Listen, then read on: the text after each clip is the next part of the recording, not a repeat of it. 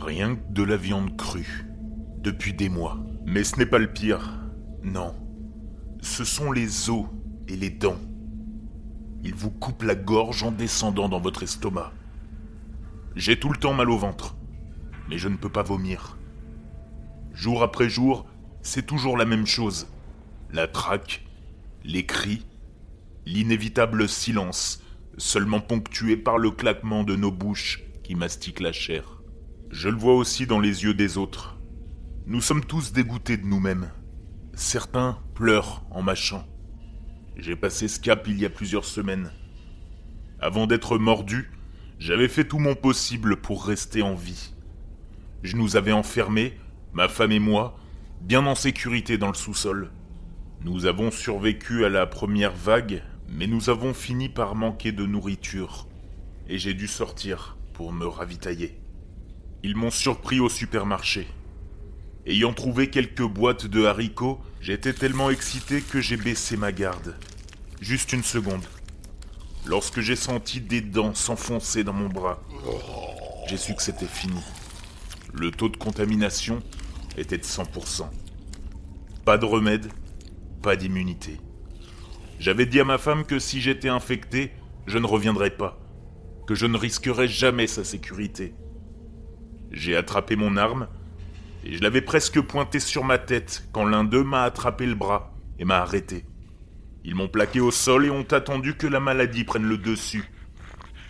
Le virus ne partage pas ses pensées avec moi, donc je ne comprends pas encore tout à fait ses actions. Mais ce que j'ai compris, c'est que ceux qui sont en bonne santé et forts deviennent de nouveaux hôtes. Ceux qui sont vieux, faibles, blessés, beaucoup de femmes, la plupart des enfants, deviennent de la nourriture. Il s'est écoulé plusieurs heures avant que je n'entende sa voix. Ben Ben Où es-tu? Non Je lui avais dit de pas bouger, de ne jamais venir me chercher. Désespérément, j'ai essayé de lui crier de s'enfuir, mais je ne contrôlais plus mes cordes vocales. Je ne contrôlais plus rien. Avec horreur, j'ai vu mon propre corps se soulever du sol et suivre les autres dans sa direction.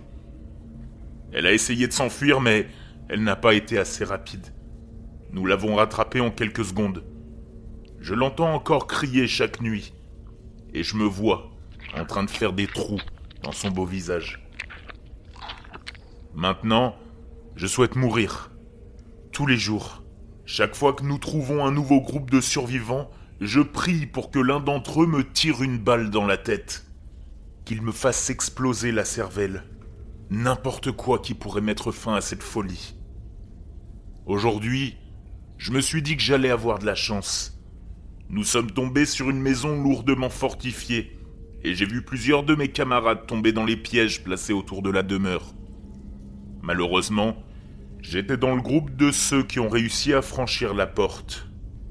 Le survivant a arrêté quelques-uns d'entre nous avec son arme, avant d'être à court de munitions. Et, inévitablement, nous l'avons submergé en ombre et l'avons maintenu en place. Il était fort, il allait devenir un nouvel hôte. Dans le malheur, je me suis dit qu'il n'y avait pas de nourriture, personne à manger pour le moment. Puis, j'ai entendu un enfant gémir dans la pièce voisine. Et nous avons tous tourné la tête.